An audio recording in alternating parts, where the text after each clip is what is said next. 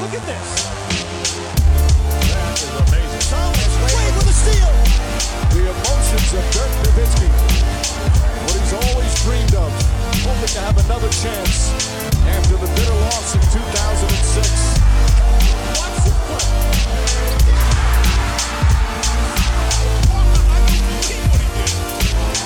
That is amazing.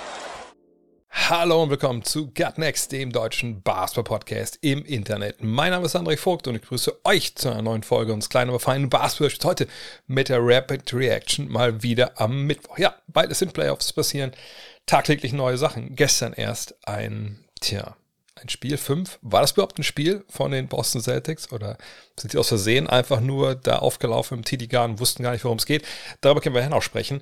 Ähm, fest steht, das Ganze hier wird mal wieder präsentiert von manscape.com, ne, meinem Partner seit über zwei Jahren mittlerweile in Sachen nicht nur Sponsoring des Podcasts, sondern auch in Sachen körperlicher Hygiene im Sinne von, ja, das eine oder andere ha Haare sind natürlich nicht äh, per se äh, unhygienisch, das soll nicht so sein, natürlich nicht. Also nicht, dass ich jetzt denke, ich stehe auf dem Kriegsfuß mit Haaren, nur weil hier oben auf dem Kopf nichts mehr los ist damit, großartig. Ähm, aber es gibt halt Stellen, da ist es vielleicht dann doch nicht so angesagt, äh, diese Haare da sprießen zu lassen. Deshalb gibt es manscape.com. Ähm, aber es gibt eben nicht nur den, den Lawnmower 4.0, den äh, Weed Wacker 2.0. Es gibt auch The Shears, das ist so ein, äh, ein Nagelset, was ich benutze, auch wenn ich unterwegs bin. Äh, es gibt jetzt ja seit dem neuesten auch dieses ähm, Ultra Smooth Package, heißt es, glaube ich. Ähm, wo ihr wirklich ein bisschen noch näher rangehen könnt. Ne? Ähm, so ein Intimrasur-Kit, wirklich mit zum Rasierer, aber auch da alles wirklich safe, gut gemacht. Ne? Es gibt dann auch äh, natürlich den nötigen äh, Tinkturen dazu, sage ich ja immer, dass man da auch nicht irgendwelche dass der nicht rot wird und ich kenne die ganzen medizinischen Fachbegriffe nicht, da müsst ihr meine Frau fragen, was sowas angeht. Ähm, jeweils ist es für allen was dabei und für jeden Problembereich, wenn ihr den so nennen wollt, ist was dabei. Kein Problem ist, dass ihr mit dem Code NEXT20 NEXXT20 20% auf alles bekommt. Free Shipping, 30 Jahre Geld zurück Garantie. Von daher, man kauft nicht mehr mehr die Katze im behaarten Sack. Moment.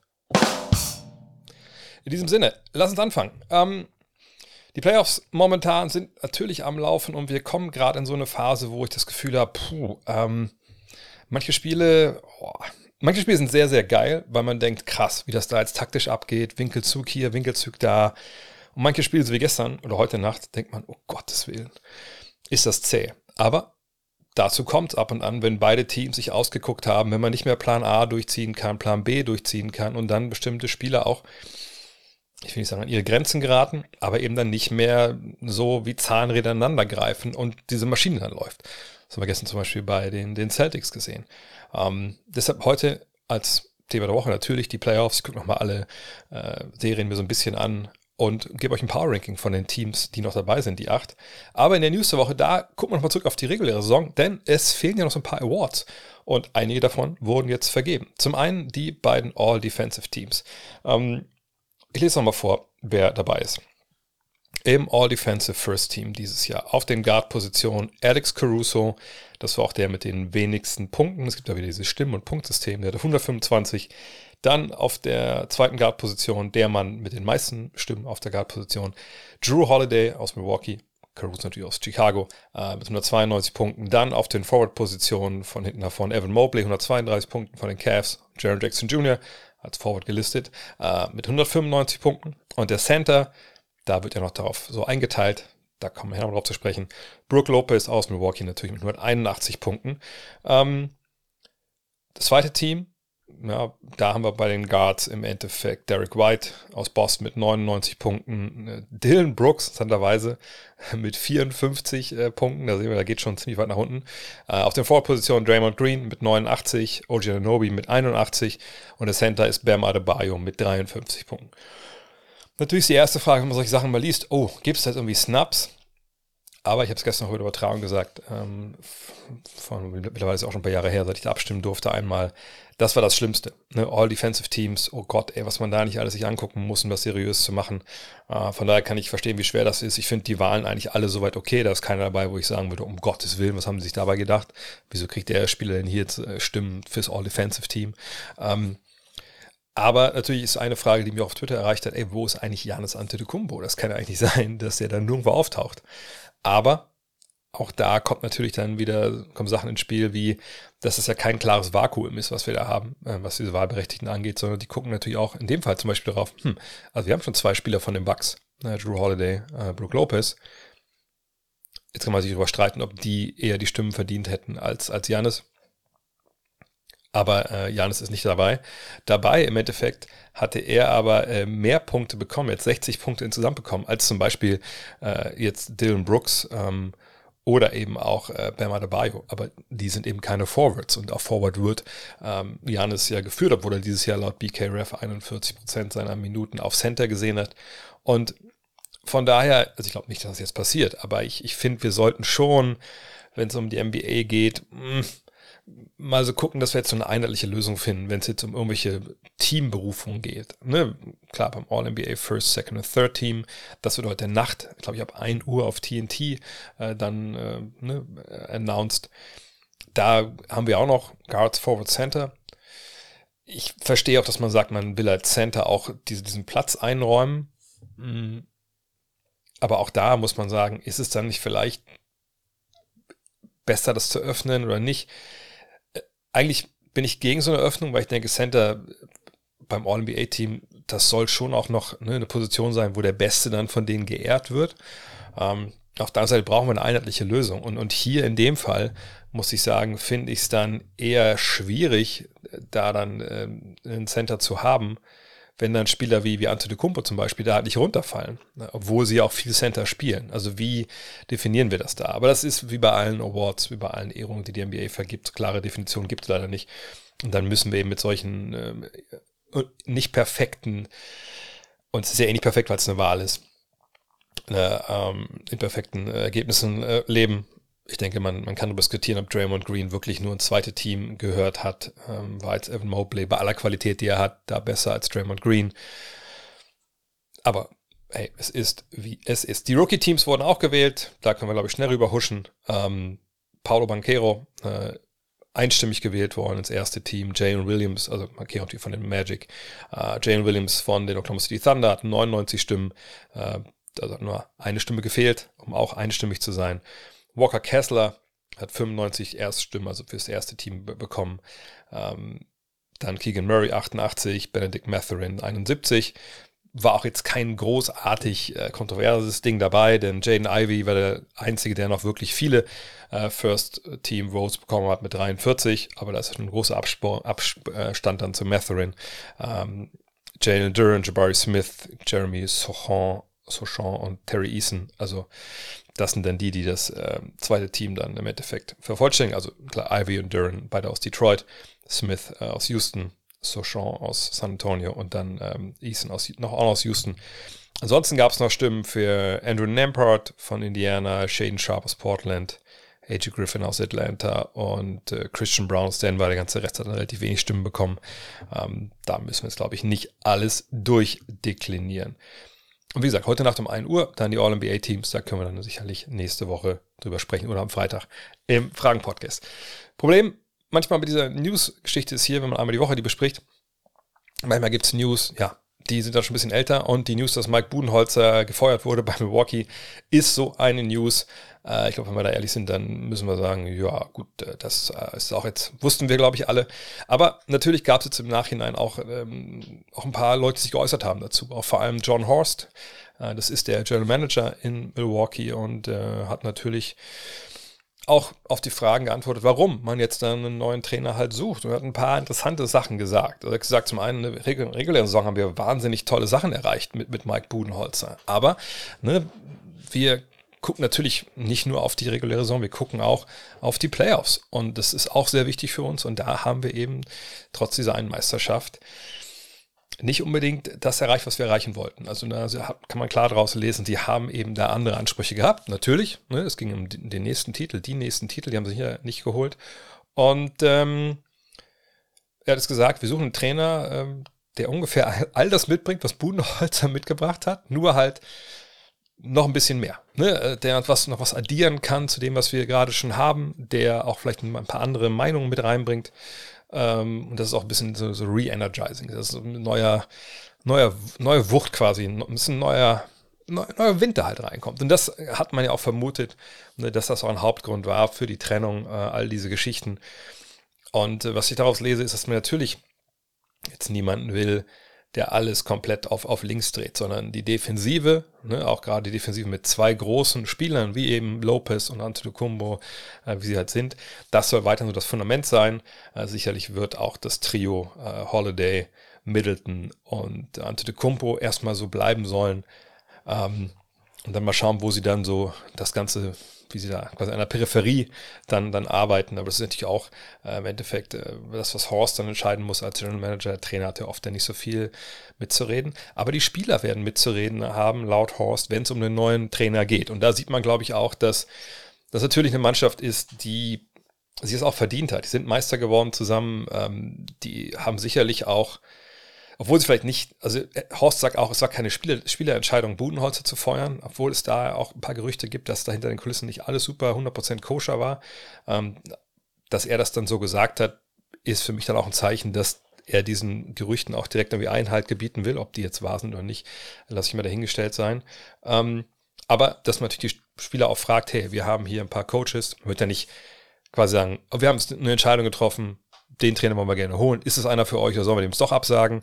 Das ist vielleicht eher nicht, sondern ich denke, wie man es eigentlich clevererweise macht, ist, wenn man die Spieler mit involvieren will.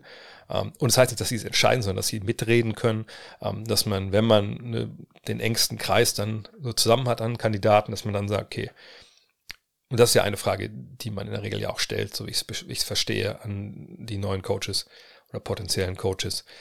Was ist eure Vision für diese Mannschaft? Wie wollt ihr strategisch aufstellen? Wie seht ihr das? Ne? Und das kann man den Spieler präsentieren und sagen, hey, so und so äh, soll das dann laufen, könnt ihr damit was anfangen. Und dann kann man sehen, was passiert. Ähm, ich denke, die Bugs sind natürlich in einer tollen Situation, dass sie da jetzt nicht ähm, morgen eine Entscheidung treffen müssen. Das ist ein sehr, sehr begehrter Job. Da werden viele sich halt auch bewerben drauf, sag ich mal. Ähm, und dann kann man jetzt schauen, wen man da jetzt holt. Und ähm, so richtige ja, Kandidaten, also jetzt auch aus Horst Mund gab es natürlich nicht. Von daher warten wir ab, was passiert. Ähm, auf jeden Fall eine wichtige Entscheidung für diese Franchise, um einfach auch diese Richtung für die nächsten, sagen wir mal, drei, vier Jahre dann mitzubestimmen. Apropos Zukunft. Der wichtigste Termin für, sagen wir mal, vereinfacht gesagt, äh, die 14 Teams, die dieses Jahr nicht in den Play Playoffs dabei waren, ist was?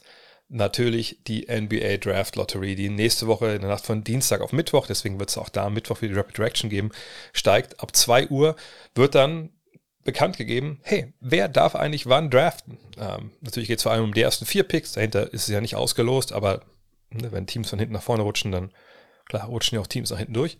Ähm, also da wissen wir, wer den Hauptpreis gewinnt. Victor Wembanyama, ups, wer danach ähm, eventuell dann draften darf äh, und sich jemand wie Scoot Henderson vielleicht äh, sichert.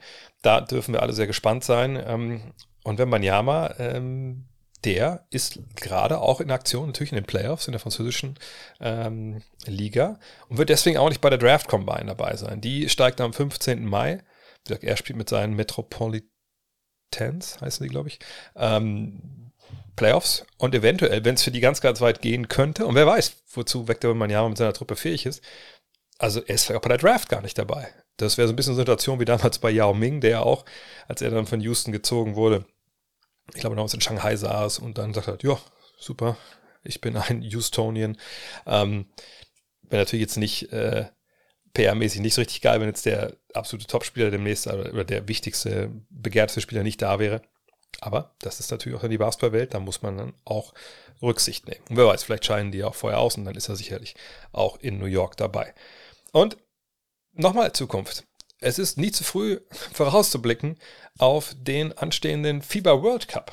Ne, ihr wisst das, ne, ähm, das erwartet uns im Herbst in Asien. Die deutsche Vorrunde wird in Okinawa sein und wir haben letzte Woche darüber gesprochen, das wird von vieles als Todesgruppe benannt, ne, also Japan, äh, Deutschland, Australien und Finnland. Und die Australier scheinen wirklich von der schnellen Truppe zu sein, denn die haben ihren vorläufigen NBA, äh, NBA, ihren vorläufigen WM-Kader bekannt gegeben. Als erstes Team, glaube ich, von allen. Und das sind die Namen. Xavier Cooks, Dyson Daniels, Matthew Dellavedova, Dante Exum, Sam Frolling, Josh Giddy, Chris Golding, Josh Green, Joe Ingles, Nick Kay, Jock Landale, Thon Maker, Will McDowell White, Paddy Mills, Keanu Pinder oder Pinder, Duop Wrath oder Wreath, Batiste Thibel und, oh, wer muss die Musik machen? Jack White. Oh, ich höre gerade, nein, es ist der Jack White, der bei Denver Nuggets spielt. War mir so nicht bewusst. Das ist natürlich äh, ein Kader. Hm, da sind ein paar Namen dabei, mit denen, glaube ich, alle was anfangen können. Äh, nicht nur jetzt aus der NBA, sondern mit Dante Exum auch jemand, der in Europa ähm, äh, Erfolge feiert. Äh, und das wird eine Aufgabe sein für die, die deutsche Nationalmannschaft. Ähm, das wird wirklich kein Spiel, wo man hingeht und sagt, ja gut, alles klar. Ähm, Andrew Bogut ist ja nicht dabei, die ziehen wir locker ab, sondern das wird ein Fight werden, glaube ich, sehr, sehr athletische Truppe, äh, Truppe mit viel, viel NBA-Spielern äh, dabei, jungen NBA-Spielern dabei, aber auch ein paar erfahrenen Leuten, eben zum Beispiel Paddy Mills ähm, und natürlich Matthew Bedellavedova. Ähm, da können wir uns drauf freuen, auf das Matchup, wann immer das dann noch stehen die Spielzeiten ja, also die Tage stehen fest, aber wissen noch nicht genau, wann dann äh, Teams aufeinandertreffen, zeitmäßig. Da können wir uns drauf freuen, aber da ist ja auch noch ein bisschen Zeit. Kommen wir zum Thema der Woche und das sind die NBA Playoffs. Und wie gesagt, ich wollte zum einen wieder einen kleinen Rundumschlag machen, auf die verschiedenen Serien eingehen. Jetzt nicht in allen, allen Details, so viel Zeit habt ihr sicherlich nicht. Ähm, aber schon mal gucken, was uns da jetzt noch so erwartet. Ein paar Serien sind ja weiter. Nuggets und Suns haben wir jetzt fünf Spiele schon gesehen. Warriors, Lakers, Knicks, Heat, ja, erst vier. Äh, und dann habe ich hingesetzt und gesagt, okay, wenn ich jetzt diese acht Teams in ein Power Ranking packen sollte, wie würde ich das momentan sehen? Also wer, denke ich, hat, haben die meisten, wer hat die besten Meisterschaftschancen? So ähm, reime ich mir das hier gerade zusammen. Denn es ist ja Power Ranking technisch immer ein bisschen schwierig, weil wir natürlich jetzt nicht sagen können, okay, wir gucken uns mal das Power Ranking letzten, was ich, vier Wochen an. Ich gucke, wen haben die gespielt, ne, wer ist gut drauf, wer ist nicht so gut drauf. Wir sehen sie ja nur gegen eine Mannschaft spielen. Und da kannst du stark sein und gegen das Team aber scheiße aussehen, weil diese noch besser sind. Äh, von daher mal gucken, wo wir da nachher rauskommen. Vielleicht mal zu den vier Serien. Und ich glaube, die Serie, die gehe ich mir einfach mal aus, von den allermeisten äh, Leuten weltweit das Herz erwärmt, sind die Lakers äh, gegen die Warriors. Äh, 3 zu 1 für LA, für den Außenseiter, ne, durchaus. Das ist äh, eine Ansage gewesen. Und es ist echt eine, ich weiß nicht, was ich sagen soll, eine, eine, eine strange Serie. Denn die Vorzeichen waren ja klar. Ne? Auf der einen Seite die Lakers, relativ neu zusammengewürfelt zur Trade Deadline, aber mit zwei Stars, die natürlich eine wahnsinnige Qualität haben, mit Anthony Davis und mit, mit LeBron James. Auf der anderen Seite eben die, die Warriors, die, sind wir mal ehrlich, nur einen Superstar haben, das ist Steph Curry. Äh, dann aber viele, viele gute Ergänzungsspieler schon so wenig gesagt, ne? wenn wir Clay Thompson sehen, wenn wir Draymond Green sehen, Kevon Looney, Jordan Poole, zu dem wir gleich noch kommen, ähm, dann sind es natürlich Spieler, wo man sagen muss, hey, die, können äh, an gewissen Tagen, äh, je nachdem, also nicht alle eine Offensive, aber ne, in ihrem jeweiligen Bereich, können die elitäre Leistungen bringen, die auch Playoff-Spiele entscheiden. Und dann hast du natürlich wie Gary Payton Jr., Andrew Wiggins haben wir vergessen, der müssen wir auch in die erste Gruppe, Moses Moody, der sich gut macht gerade. Ne, also das ist, und natürlich eine Mannschaft, die ich will jetzt hier nicht Rudi Tomjanovic bemühen, aber die natürlich wissen, wie man Meisterschaften gewinnt und die auch wissen, wie man von Spiel zu Spiel Strategien und Taktiken ändert. Und ich würde sogar fast sagen, dass das die Mannschaft ist, die das am allerbesten kann. Ähm, einfach nur, was so also dieses Ding angeht, wie können wir uns denn quasi neu erfinden von einem Spiel zum anderen. Das, das ist einfach wahnsinnig schwer. Ähm, wir haben zum Beispiel gestern auch bei den Celtics gesehen, die haben das nicht geschafft äh, eigentlich sogar zum zweiten Spiel in Folge jetzt nicht geschafft. Ähm, und das sieht natürlich dann hässlich aus und, und boah. Aber die, aber die Warriors bei all diesen Qualitäten liegen natürlich trotzdem jetzt 1-3 hinten und im Rücken zur Wand. Und äh, Spiel 5 ist nun mal jetzt wahnsinnig entscheidend für die.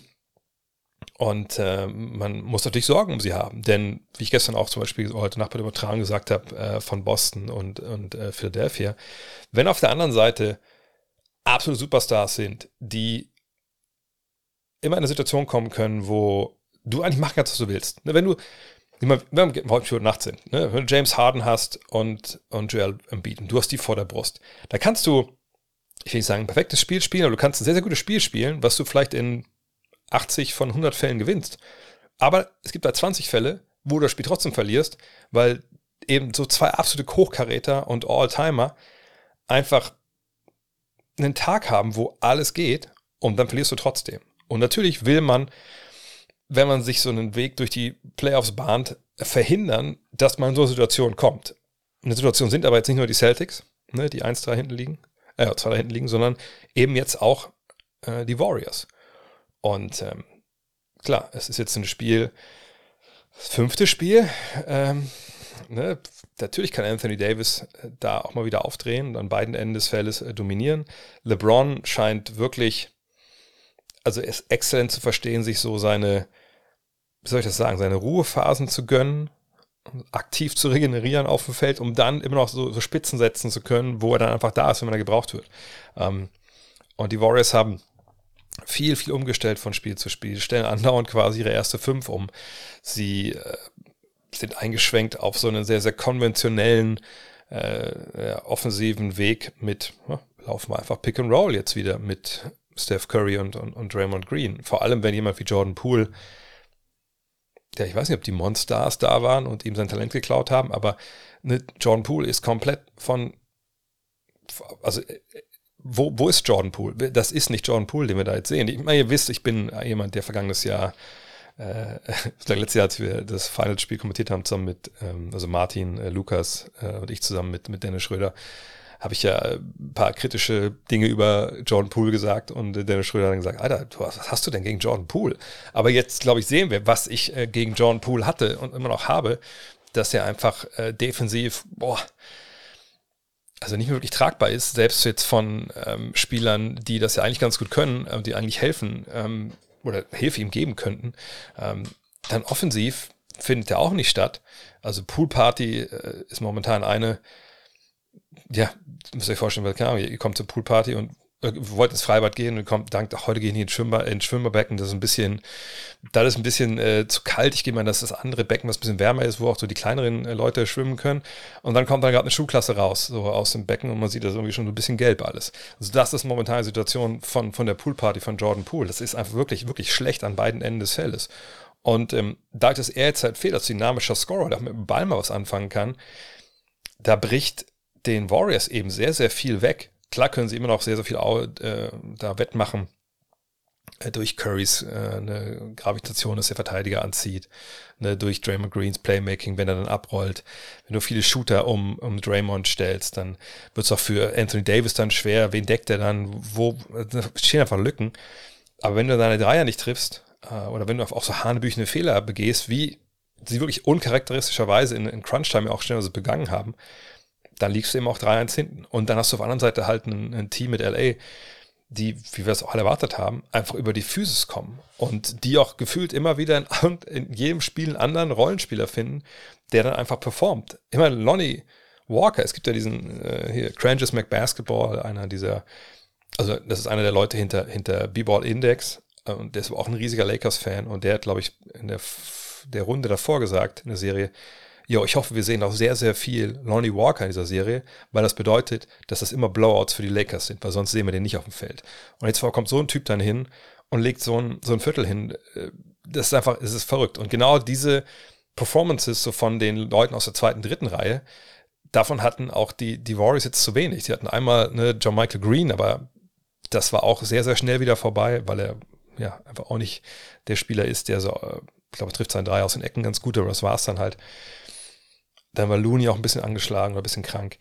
Ich bin aber mega gespannt und ich hoffe wirklich, dass äh, jetzt ein bisschen Home Cooking, ne, wir wissen ja auch, wie schwach die äh, Warriors waren äh, auswärts, dass ein bisschen Home Cooking dann für sie ähm, ja den Unterschied macht. Und das, ey, ich will einfach sieben Spiele sehen. Wer dann gewinnt, ist mir im Endeffekt total egal, aber ich würde ganz gerne einfach sieben Spiele sehen, weil ich einfach denke, das geht hin und her.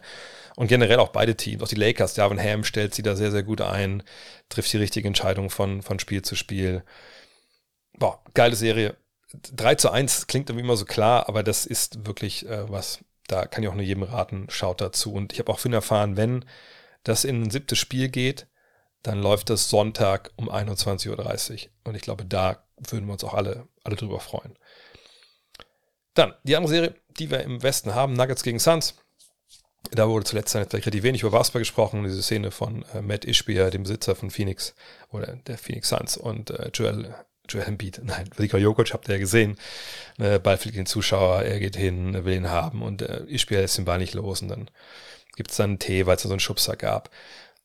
Ein paar Leute sind ja mega heiß gelaufen äh, bei der Bewertung, gab es Forderungen nach einer Suspendierung von ähm, von Jokic, auch von Ishbia im Endeffekt dann, also irgendwie ich glaube, wir leben mittlerweile in einer Zeit, wo Leute einfach, ich weiß gar nicht warum, einfach so mega ausrasten und einfach immer direkt das Fallbeil irgendwie da bemühen wollen.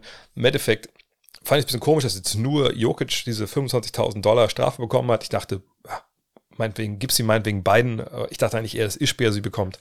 Ähm, aber ich finde, Jokic hat das einfach auch perfekt gelöst und das Video gesehen, habe es auch geretweetet jetzt vor der Partie heute Nacht, äh, ist dann beim Shootaround, weil Ischbär schon saß, hingegangen, hat ihm den Ball gegeben ähm, und danach bei TNT gesagt, ja, ich dachte eigentlich, er würde vielleicht meine, meine Strafe bezahlen, aber hat er leider nicht gemacht. Aber genauso muss man das sehen. Ne? Mit ein bisschen mit Humor äh, und nicht so mit, mit der Faust in der Tasche, wie das viele auf Twitter gemacht haben. Ähm, Fakt ist aber auch, die Nuggets führen 3-2.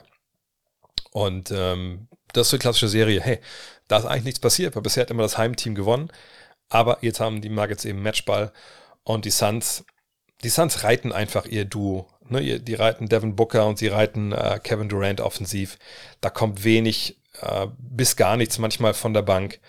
Und äh, ich habe es mal rausgesucht gehabt, nur Tim McMahon hatte das ähm, äh, getweetet. Das ist ja eigentlich der, der Beatwriter, so ein bisschen, sage ich mal, von ESPN für die Mavs. Aber mittlerweile wird er ein bisschen breiter eingesetzt und eben auch bei dieser Serie. Und ähm, er hat eine Statistik getweetet, die einfach äh, wahnsinnig krass war. Und zwar, niemand hat mindestens 300 Punkte bei einer True Shooting Percentage von 70 Prozent in den ersten neun Spielen einer Postseason aufgelegt, äh, bis es Devin Booker gemacht hat. Und das zeigt ja einfach, wie brutal heiß dieser Typ ist. Und ich habe die Zahlen nochmal rausgesucht, die jetzt einfach in den fünf Spielen aufgelegt haben. Das ist bei 34,6 Punkten, 5,4 Rebounds, 7,8 Assists. Natürlich auch viel damit zu tun damit, äh, weil Chris Paul fehlt und dem, äh, den zitiert McMahon mit den Worten, ja, Spiel 6, ich versuche, dass ich dabei sein kann. Mal gucken, ob es klappt. Gas gab auch ein Video zu sehen vor Spiel 5, wie er sich aufgewärmt hat. Und das war eigentlich ganz okay. Aber da fand ich einen guten, guten Hinweis von Shaq, der darüber gesprochen hat, auch bei TNT, der meinte, naja, wir haben ihn gesehen, also Chris Paul, wie er so gelaufen ist, ne? also von vorne nach hinten, von vorne nach hinten da ist nicht das Problem, wenn du was hier an den Adduktoren oder einfach, ne, ich weiß nicht, wo jetzt verletzt ist, aber es war, glaube ich, Oberschenkelinnenseite, ähm, ne, sondern rechts, links, das ist das Problem. Und verteidigen und dann nicht wissen, wo ich eigentlich hingehen muss in der nächsten Minute, sondern reagieren. Das ist das, was eigentlich diese Muskulatur beansprucht. Äh, von da bin ich sehr gespannt, was da kommt. Aber Booker, wie gesagt, eine 7,8 Assists und Wurfquoten aus dem Feld 60 Prozent, von der Dreierlinie 57,1 Prozent. Und das eben, ne, wenn man ehrlich ist, für eine Mannschaft, die ihn halt braucht. Natürlich hat er Kevin Durant an seiner Seite, natürlich wird Kevin Durant auch für ihn gewisse Räume schaffen, glaube ich, ist umgekehrt auch der Fall ist. Und Durant macht ja auch 30,8 äh, Punkte, 10,6 Rebounds, 5 Assists, trifft aber den Dreier links nicht so gut, nur 22 Prozent. Ähm, aber dass Booker das so abliefert, das ist verrückt. Und jetzt werden vielleicht einige sagen, naja gut, macht er aber auch, weil ne, die Nuggets und Defense, pff, also da, da, da kann jede Kreisliga-Truppe besser. Nein. Das müssen wir, glaube ich, direkt mal an der Stelle sagen. Und wenn ihr euch erinnert, wenn ihr öfter dabei seid hier und auch vielleicht mal den einen oder anderen Fragenstream äh, frequentiert, ich habe vor ein paar Wochen mal so eine äh, so ein Tissot-Taktik-Timeout gemacht, wo ich gesagt habe, okay, komm, wir gucken mal kurz auf die Denver Nuggets, wie die verteidigen und was da so zu, zu sehen ist. Ähm, einfach nur random habe ich mir ein Spiel rausgesucht. Und damals habe ich gesagt, hm, krass, das ist natürlich nicht alles gut, so, ne? Also gerade wenn Jokic dann eben vielleicht dann doch nicht da stand, wo er stehen soll, sondern zwei Meter weiter rechts oder links, noch so ein bisschen so halb gerade irgendwie reingeschlagen hat. Aber ich habe damals gesagt, hey, aber man kann sehr, sehr gut erkennen, was eigentlich die Strategie dahinter ist. Und eigentlich war es, also mit dem Scheme, also mit Strategie hat man es irgendwie auch nicht großartig äh, hartes Gericht und sagen, gesagt hat, okay, verstehen das schon, wir sehen da. Also man sieht die zweite Reihe, man sieht, ne, wo die Hilfe herkommen soll, äh, das hat schon alles Hand und Fuß. Nur es fehlte so ein bisschen, ja, der Effort, wie die Amerikaner sagen, also der Einsatz, gerade bei, bei Jokic. Und das stimmt jetzt. Ne, die, die, die Defense, muss man sagen, die ist schon äh, sehr, sehr gut, auch wenn sie Booker da nicht stoppen können. Aber auch das ist ja wieder eigentlich eher ein Ritterschlag für Booker, wie krass der unterwegs ist.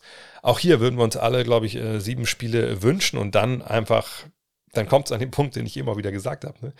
Dann sollte das Höschen bei den Nuggets auch ein bisschen enger werden. Nicht, dass Jokic äh, das nicht auch kann. Ne, wir haben die 53 Punkte äh, ja noch, glaube ich, vor Augen zuletzt. Auch Murray kann natürlich mehr explodieren. Aber auf der anderen Seite hast du dann eben Durant und Booker.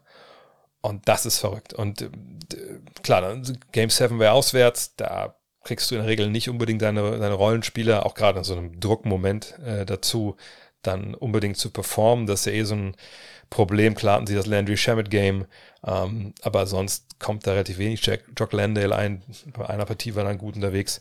Ähm, Andrew Ayton natürlich steht krass in der Kritik. Ähm, ich bin echt gespannt, äh, was da passiert. Ich würde sagen, ich gebe den Nuggets eigentlich so ein bisschen jetzt den, den, den Vorteil, dass sie nicht, nicht zwei Spiele in Folge verlieren, aber ähm, das wird auf jeden Fall Spiel 6 wird auch mega spannend. Auch bin vor allem gespannt auch auf, auf Jokic, wie er da rauskommt.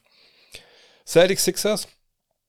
Ja, ich heute Morgen, weiß ich, meine, also heute Mittag, als ich aufgestanden bin nach dem Kommentar, hat meine Frau gefragt, wie war es? Und ich so, ja, scheiße war es. Also ich meine, gut, für alle Sixers-Fans sicherlich eines der besten Spiele des Jahres. Äh, auch vollkommen zu Recht. Aber, boah, ich glaube auch Joe Mosula hat es danach gesagt, schlechteste Spiel, was wir diese Saison gemacht haben. Nicht gerade ein cooler Zeitpunkt. Aber gut, eigentlich ist auch nicht so viel passiert. Ne? Gewinnen wir halt in Philly und dann gewinnen wir zu Hause Spiel 7. Das sagt sie immer so leicht. Wie gesagt, weil da halt James Harden und, und Jalen Beat unterwegs sind. Was mich einfach echt, ähm, soll ich das sagen, ein bisschen ratlos zurückgelassen hat. Eigentlich schon Beispiel 4, aber jetzt auch Beispiel 5. Wenn wir uns erinnern, vergangenes Jahr die Celtics, was das für eine kranke Defensivmaschine war. Ne? Die haben alles weggeswitcht. Das war überall, auf jeder Position, egal gegen wen du dann angegriffen hast, war das eine super physische Angelegenheit. Ob es jetzt Marcus Smart war, ob es ein Al Horford war, Tatum, Brown, ähm, White, Williams oder Williams. Ne, das war alles immer, boah, die haben alles weggeswitcht, du hast keinen Drive hingekriegt. Und vorne, gut, da hat es vergangenes Jahr auch immer wieder so ein paar Hiccups gegeben, aber hinten war es einfach brutal und dann ist ja auch viel in Transition passiert. Jetzt in diesen beiden Spielen, die ich kommentiert habe, vor allem, und die hat man immer am meisten präsent, weil man natürlich noch viel, viel ne, genauer drauf schaut, ähm, muss ich sagen, alter Falter. Ähm, da war hinten stellenweise Abstände, das hätte ich nie im Leben so erwartet, dass sie so solche Abstände haben. Muss man auch sagen, ist natürlich immer wie James Harden, gerade auch in Spiel 1, der hat dann eben die James Harden Stepback-Dinger gemacht. Also, was willst du denn da als Verteidigung großartig machen? Da bist du so ein bisschen hilflos ausgeliefert. Natürlich, gar keine Frage. Äh, ist es bei Jalen B total schwer, wenn der den Ball bekommt und sich aufdreht und zum Korb geht, dann irgendwie nicht zu faulen. Ja, auch das ist, ist vollkommen richtig. Aber da waren eben auch sehr, sehr viele Dinge dabei, die man so nicht unbedingt erklären kann. Ich will nicht auf Jalen Brown rumhacken, nur so als Beispiel, dass er da am Ende der, der regulären Spielzeit oder der Verlängerung war das ja, äh, doppelt aus der Ecke von Harden bei Embiid, der da gegen Tatum im, im ziemlich tiefe Position natürlich, aber ne, der nur treffen kann und dann geht es in noch eine Verlängerung oder es gibt ein End One, aber da muss man ja, also da kannst du ja als Brown jetzt auch nichts machen, denn im Zweifel fault ihn ja eine andere. Aber du lässt dann halt an der Dreilinie äh, Harden stehen. Und klar, er hat es auch selber gesagt, hey, das war ein Gamble, hätte ich nicht machen sollen, sorry. Aber das ist ein krasser Fehler. Die Tatsache, dass Missoula danach, ich will doch nicht nochmal viel Spiel nochmal aufrollen, äh, Spiel 4 nochmal aufrollen, aber dass am Ende da diese, das Timeout nicht genommen wird. Und der Grund, warum man das nicht nimmt, und er hat das ja erklärt, gesagt, hey, wir hatten den Ball, der Ball war in der Hand von Jason Tatum dann. Das war die Matchups, die wir wollten das war eigentlich okay. Also warum soll ich da jetzt einen Timeout nehmen? Dann stellen sich der, die anderen ja nur wieder auf und äh, ne, können vielleicht noch wechseln, wenn sie wollen. Alles vollkommen richtig. Aber im Endeffekt, wenn wir das Endresultat sehen, dann muss man sagen, da sind dann so viele Fehler passiert. Ne, ich rede jetzt von diesem Dreier am Ende von Smart, der dann zwar drin ist, wenn nach der Zeit kommt, dass man sagen muss, okay, wenn ich das als Trainer sehe, und vielleicht macht er nächstes Mal auch anders. Vielleicht hat er da auch schon seine Lehren gezogen, aber das ganze Jahr ja wohl ähnlich gecoacht, wie das viele Celtics-Fans mir auf Twitter reingereicht haben. Da muss man sagen, also wenn du so eine Situation kommst, und ich habe das mal, ähm, Dirk Nowitzki hat das mal gesagt, wenn ihr euch erinnert damals, äh, 2005, äh, das ähm, Spiel in der K.O., das war das Halbfinale, glaube ich, ne, gegen Spanien. Am Ende dieser Wurf gegen Gabachosse, hat er mal gesagt dazu, naja, ne, ich mache das so und so und dann weiß ich, ich starte meine Bewegung so, dass wenn ich werfe, wir noch eine Chance auf einen Offensivrebound haben. Einfach weil es natürlich eine weitere Chance ist, um einen Korb zu erzielen. Und das zum Beispiel passiert ja gar nicht. Ne? Also Tatum braucht ja Ewigkeit mit dem letzten äh, Play, um überhaupt diesen, diesen Drive zu starten. Und dann kommt der Kick zu spät. Klar, trifft Smart den Dreier. Und das ist, fehlt ja auch nicht viel, eine halbe Sekunde. Aber ne, Fakt ist, man hat sich das halt genommen. Ne? Also A, es ist zu spät, damit dieser Dreier drin ist und zählt. Und äh, B, Rebound-Chance gab es jetzt so auch nicht. Äh, und ist ja auch nicht so, dass dann der Gegner den Ball bekommt, dann, dann gewinnen die oder so. Also ne, einfach, das ist dann, Und das mag vielleicht jetzt das ganz hohe theoretische Niveau sein, aber da bewegen wir uns ja hier jetzt bei einem Team wie die Celtics, die Meister werden wollen und die augenscheinlich auch eigentlich vergangenes Jahr eine Menge gelernt haben sollten in den NBA Finals. Und ähm, danach dann Spiel 5, ja, kam man ja nicht mal in die Situation rein, dass man da jetzt, ähm, das irgendwie knapp war. Einfach ein sehr, sehr lebloser Auftritt. Und man darf echt gespannt sein, ob es jetzt noch für die Celtics reicht. Ob die das Spiel entführen können in Philly. Ähm, das Schöne ist ja, was ist das Schöne? Ähm, nach Spiel 5, man sagt ja immer, okay, vor Spiel 5, das ist eine Best-of-Three-Serie, äh, jetzt brauchst du zwei Siege, ist alles pari-pari.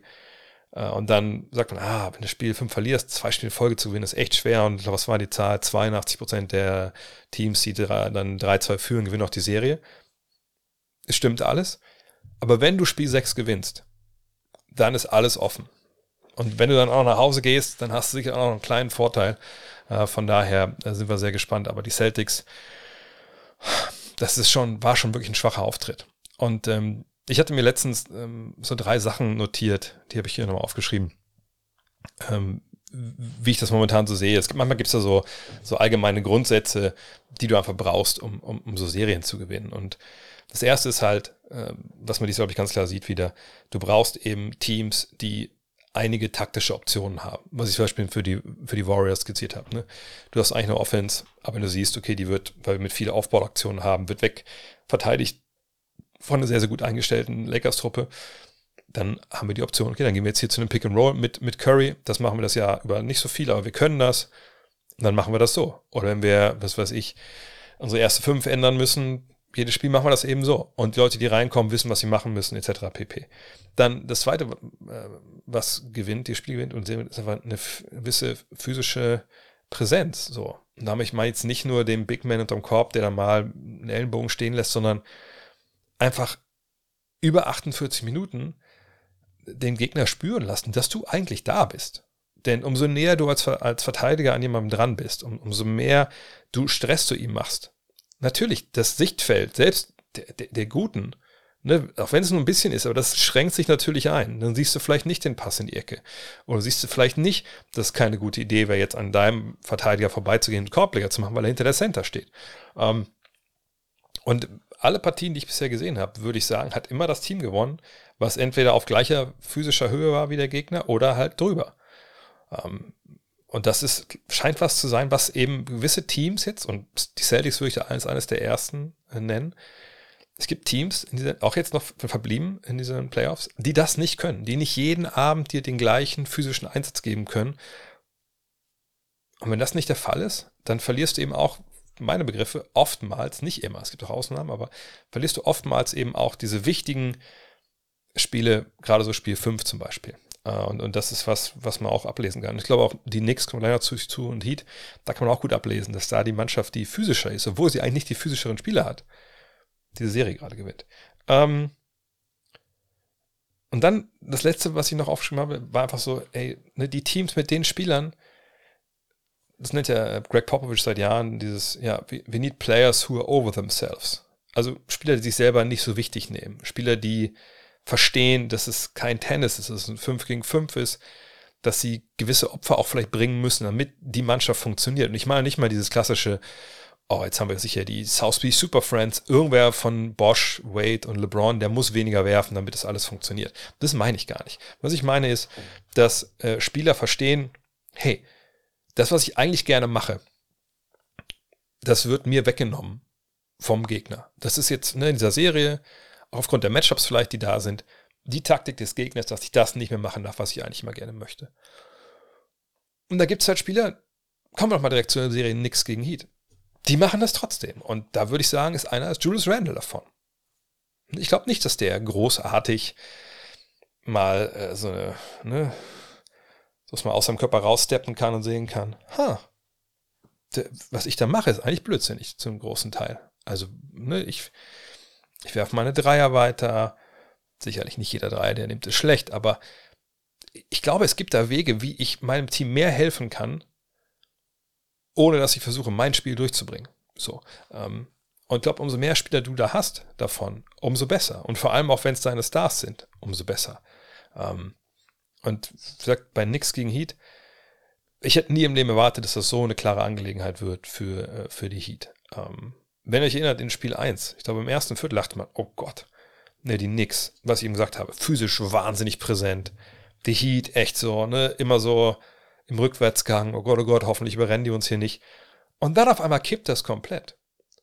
Und die Heat haben irgendwie Antworten, viele Adjustments von Eric Spolstra, der einen wahnsinnig guten Job in diesen, diesen Playoffs wieder macht. Und einfach damit, ja, zum Teil eine Rentnerband, zum Teil mit, mit Jungs, wo man vor zwei Jahren gesagt hätte, Alter, die kannst du nicht spielen lassen. Die sind so angreifbar defensiv. Da, das sind Korblingerkreise für den Gegner. Aber die stellen das so cool auf, die machen alle ihren Job, die haben ihre, ihre Veteranen. Natürlich sind Cody Seller oder Kevin Love, das keine Jungs, die dir eigentlich eine Playoff-Serie gewinnen sollten. Aber die machen ihren Job, die sind taktisch variabel, die, die, die wissen, was angesagt ist zum bestimmten Zeitpunkt wenn ich an die, an die Outlet-Pässe von Kevin Love erinnert. Und ähm, wann immer sie mit irgendeinem Problem konfrontiert werden, ist diese Mannschaft in der Lage, halt da einen gewissen Konter zu bringen. Und die Knicks nicht. Und äh, deswegen, also Knicks gegen Heat finde ich eine faszinierende Serie, weil man hier wirklich mal sehen kann, und ich will es auch nicht auf Tom Thibodeau einschlagen. Ich finde, er hat dieses Jahr eigentlich einen guten Job gemacht. Ähm, sein Team war offensiv eigentlich sehr, sehr gut. Defensiv war ein bisschen das Problem, was die Zahlen angeht. Ähm, er hat natürlich auch einen Kader, der, der natürlich gut ist. Wir haben die nicht umsonst gefeiert, die nix. Aber man sieht eben irgendwann jetzt an dem Punkt, wo er jetzt ist, da fehlt so die Option B, C, D. Und, und ich weiß nicht, ob es jetzt auch an ihm liegt. Ich glaube, es ist auch viel, was die Spieler angeht. Ähm, und so die mentale Härte, die, die haben die Heat. Und deswegen, ich glaube schon, das Spiel 5 im Garden, da wird es sich nochmal richtig brennen. Ähm, und da kann man auch von ausgehen, dass auch die, die Dreier mal, die eigentlich ja sonst gar nicht fallen, momentan mal den Knicks da mal reingehen. Aber wie gesagt, ich kann nicht vorstellen, dass die Knicks drei Spiele in Folge gegen die Heat gewinnen. Also da, da würde ich mich jetzt schon sehr wundern. Von daher, mein Power Ranking jetzt, also die acht Teams, die noch dabei sind. Vielleicht äh, habe ich da auch schon Sachen vorweggenommen, gerade eben. Aber die Knicks sind momentan auf Platz 8. Also da denke ich, ich sehe da keinen, ich, klar gibt es einen Weg zurück in die Serie, so ist es nicht, aber äh, obwohl ich habe jetzt nicht ein Wort über äh, Jimmy Butler äh, verloren, was soll das noch machen? Äh, äh, ne, Jimmy Butler ist eben auch so ein Superstar, der zum einen das physisch regelt, dann äh, auch einfach seine, seine, ne, seine Sports sucht, aber eben, wenn das nicht geht, macht er auch andere Sachen und der hat einfach mentale Härte. Boah, der ist so hart. Also, ich weiß gar nicht, was, was man dazu noch sagen soll, wie der abliefert. Und der zieht eben auch alle mit und das ist wahrscheinlich auch der Spieler, wenn es darum geht, ne, so, so, ein eigenes Team zu inspirieren und mitzuziehen, auch mit dem, mit der eigenen, mit dem eigenen Vorweggehen, mit dem eigenen Opfern, ne, des eigenen Körpers, da muss man sagen. Wir dürfen nicht vergessen, weil der ist umgeknickt von, ein paar Partien auch, ne? Äh, der ist momentan, was das angeht, sicherlich Nummer eins. Äh, von daher nix an acht. An sieben habe ich heute die Celtics, weil ich mich ein bisschen frage, bei aller Qualität, die ihr habt, aber wo ist, wo ist so das Herz eurer Mannschaft? Ist das Marcus Smart? Ist es Jalen Brown? Äh, ist es Jason Tatum? Also, wo habt ihr bisher gezeigt, dass ihr, dass ich finde es immer so blind zu sagen, dass ihr das wollt. Das, das impliziert immer, dass sie nicht wirklich wollen, in dem Sinne, die wollen natürlich schon. Aber wo sind die nötigen Schritte, um so eine Serie zu gewinnen? Seid ihr bereit, diese extra Schritte zu gehen? Und das sehe ich momentan nicht. Äh, das ist einfach nicht da. Das ist, wie gesagt, eine sehr, sehr, und es, geht nicht nur Spiel 5, Spiel 4 war es genauso. Ähm, also ist da irgendwas im Argen in der Mannschaftsstruktur? Ist irgendwas zwischen Argen zwischen Spieler und Coach, äh, Spieler und, und, ja, und Trainer? Ähm, sind sie einfach verunsichert durch das, wie es bisher gelaufen ist? Ich meine, Spiel 4 machen sie auch 16 Punkte wett. Ähm, Jason Tatum hat da einfach auch zwei gute Spiele gemacht, auch wenn er da natürlich in der ersten Halbzeit von Spiel 4 nicht stattgefunden hat, offensiv. Der hat sich aber reingebissen. Nur, wo, wo ist der Flow? Wo ist die Defense? Und das sehe ich alles nicht. Und solange ich es nicht sehe, kann ich sie dann nicht höher tun auf Platz 7. Platz 6 habe ich die Heat, weil ich denke, hm, die können sicherlich ne, die Teams äh, schlagen mal. Ne? Aber ich glaube, jetzt die Knicks sind schon in dem Sinne ein gutes Matchup, weil da einfach bestimmte Sachen, äh, da gibt es einfach klar gesetzte Limits und, und die kann, kann, kann Spurs halt attackieren. Aber so für die anderen fünf, die vor denen stehen, würde ich es, glaube ich, würde es aber nicht, nicht glauben, würde es nicht reichen. Also ich sehe nicht, dass sie zum Beispiel mehr Meisterschaftschancen als, haben als die Suns. Weil die Suns haben eben nicht nur einen Jimmy Butler, sie haben einen Devin Booker und einen Kevin Durant. Ähm, Auch mit Monty Williams, ein Trainer, der auch jetzt in Kritik stand, aber der natürlich auch keine großartige Bank hat. Aber das irgendwie kriegen, kriegen sie es ja hin. Und sagt, solange diese beiden Jungs so zocken, äh, ist es für mich einfach auch, sie auch immer eine Gefahr. Davor dann auf Platz 4 die Warriors. Relativ tief. Ich hätte sie gerne ein bisschen höher eingeordnet, aber ich finde so, das ist einfach jetzt das Team, wo es wirklich nur einen Star gibt in, in, in Curry und den Rest muss das Team regeln. Und das ist natürlich so eine romantische Geschichte nach dem Motto, ja, hier, das ist aber mal so, ne, wie eigentlich Basketball gespielt werden muss. Da geht es nicht darum, dass da die Stars ihre Dinger machen, sondern ne, die spielen zusammen, die erspielen sich die Körbe, nicht so wie gestern bei äh, Celtics gegen, gegen Sixers. Ja, aber wir sehen auch, dass das nicht funktioniert. Deswegen spielen sie auch so viel Pick and Roll mit, mit Curry. Und sie haben, sie sind wahnsinnig variabel, wahnsinnig gut ge äh, gecoacht, etc. pp. Das ist alles richtig. Aber ich finde, da fehlt eben einfach auch dann äh, irgendwann so der zweite Star. Wenn Jordan Poole nicht halbwegs Jordan Poole sein kann, dann reicht es für mich auch nicht mehr als Platz 4. Auf Platz 3 habe ich die Sixers, weil ich glaube, die haben jetzt einen sehr, sehr guten Mix gefunden ne, zwischen Harden und äh, Beat. Maxi gestern natürlich überragend, das war auch nicht jedes Mal der Fall bisher. Ähm, defensiv passt es gut. PJ Tucker, da müssen wir nicht drüber reden, dass er eine Intensität mitbringt. Ähm, Habe ich da auch da Fragen, bis es tiefer angeht? Keine Frage auf jeden Fall. Ähm, Embiid ist natürlich auch jemand, der dann konditionell auch durch die längere Pause ab und zu mal dich dann auscheckt in der zweiten Halbzeit. Aber auch gestern war der eigentlich da. Ähm, aber das ist halt einfach eine, eine Mannschaft, die gut zusammenpasst. Ähm, die zwei Jungs haben so Closer, die die halt Dinge nach Hause fahren können. Von daher sehe ich auf Platz 3. Auf Platz 2 sehe ich die Lakers. Und ich weiß, auch bei Twitter haben wieder viele geschrieben gehabt, oh, das hätte ich vor zwei Monaten nie gedacht oder so die waren bei mir in dieser, ich habe ich hab so ein Cluster mal ausgemacht, okay, das sind die Teams im Westen, wo ich mir irgendwie zurechtlegen kann, dass sie in die Finals kommen. Und da waren, waren sie auch mit dabei. Und das, die folgen gerade ne, das, was man so ihnen als Best Case attestieren konnte. Ne, eben Anthony Davis, auch wenn es nicht jedes Mal der Fall ist, aber ne, in vielen, vielen Spielen einfach komplett überragend, vor allem defensiv. Ähm, dann LeBron, der sich seine Spots halt aussucht und dann haben sie halt ihre Rollenspieler, die vor allem defensiv zupacken. Auch Dennis ne, wird, glaube ich, wenig äh, thematisiert, weil die Zahlen im Angriff wirklich so gut sind manchmal, aber hat dann Spiele, wo er vorher krass beiträgt. Hinten ist er aber wirklich richtig gut. Ähm, und äh, mal gucken. Also das ist, äh, man kommt ja, viele haben ja gesagt, ja, die halten nicht vier Playoff-Runden gesund durch. Das finde ich immer so ein bisschen, ein bisschen ein billiges Argument, aber das ist ein Team, ähm, momentan traue ich das denen eher zu, Meister zu werden als die Sixers und Warriors. Und auf Platz 1 äh, wenn ihr mitgezählt habt, bisher, wer noch fehlt, die Nuggets. Ehrlich, ehrlich gesagt nicht, dass ich da bin, ähm, nach, ja, ist noch nicht mal zu Ende, aber so nach kurz vor Schluss der, der zweiten Runde, aber sie haben vor allem eine Sache halt gezeigt, dass sie eben defensiv diesen Plan, den sie haben, eben auch umsetzen, wenn es hart auf hart kommt. Gibt es auch da Fragen? Ne, Michael Porter Jr. ist ja schon seriös genug, um dann so dir so einen Titel zu bringen. Mal schauen. Aber sie haben auch genug andere Leute, die an die Bresche springen können, ob es ein KCP ist oder ein Bruce Brown auch heute Nacht. Uh, Jamal Murray up and down, aber ne, Jokic ist dann halt der Faktor, der alles zusammenbringt. Aaron Gordon spielt gut. Das ist eine tiefe Truppe, die haben wirklich, die, die haben wirklich Alternativen. Und ich glaube, umso weiter die kommen, umso mehr locken die auch ein. Also umso mehr konzentrieren sich auch, umso mehr kannst du als Moses Malone den auch, kannst du erwarten, dass da weniger Fehler passieren, glaube ich. Ähm, und wie gesagt, wie man Jokic stoppt, keine Ahnung. Wüsste jetzt ehrlich gesagt nicht. Äh, gleichzeitig würde ich aber auch nicht sagen, wie es viele schon ja machen. Ach, guck mal hier, da muss man jetzt einfach mal schauen. Äh, der, der ist ja nicht der MVP oder so. Sorry, das müssen wir alles, wie gesagt, alles zur Seite. Das geht um die reguläre Saison MVP und da ist die Wahl von Jokic natürlich vollkommen okay. Von daher, warten wir ab, äh, was passiert. Ähm, Google des Tages habe ich gar nichts dabei heute, ehrlich gesagt, weil ich keine Zeit hatte, irgendwas rechts und links, irgendwas anderes mir, mir anzuschauen. Ich kann euch nur äh, nochmal darauf hinweisen, dass ich kommentieren werde. Wie gesagt, wenn es ein Spiel 7 gibt, dann in der Nacht von Sonntag auf Montag um 2.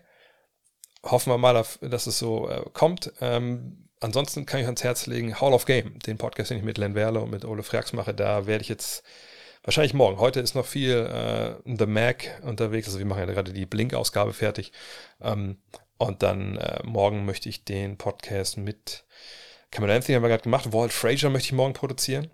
Äh, wird auch eine tolle Folge, wenn ihr da Bock habt, habt äh, die Top 75 NBA-Profis aller Zeiten äh, in Podcast-Form abgehandelt zu bekommen, auch mit Einspielern und äh, Interviews und so, dann ist das für euer Ding. Ne? Einfach auf, einfach nach Hall of Games suchen. Ihr findet auch die ersten, glaube ich, 10, 12 Folgen, die waren for free für alle, der Rest in der Paywall jetzt.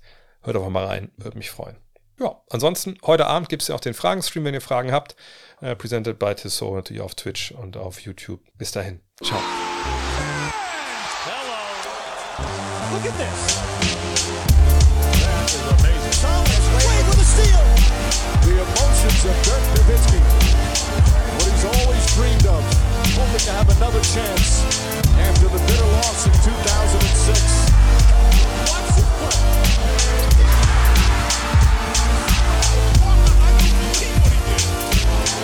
That is amazing.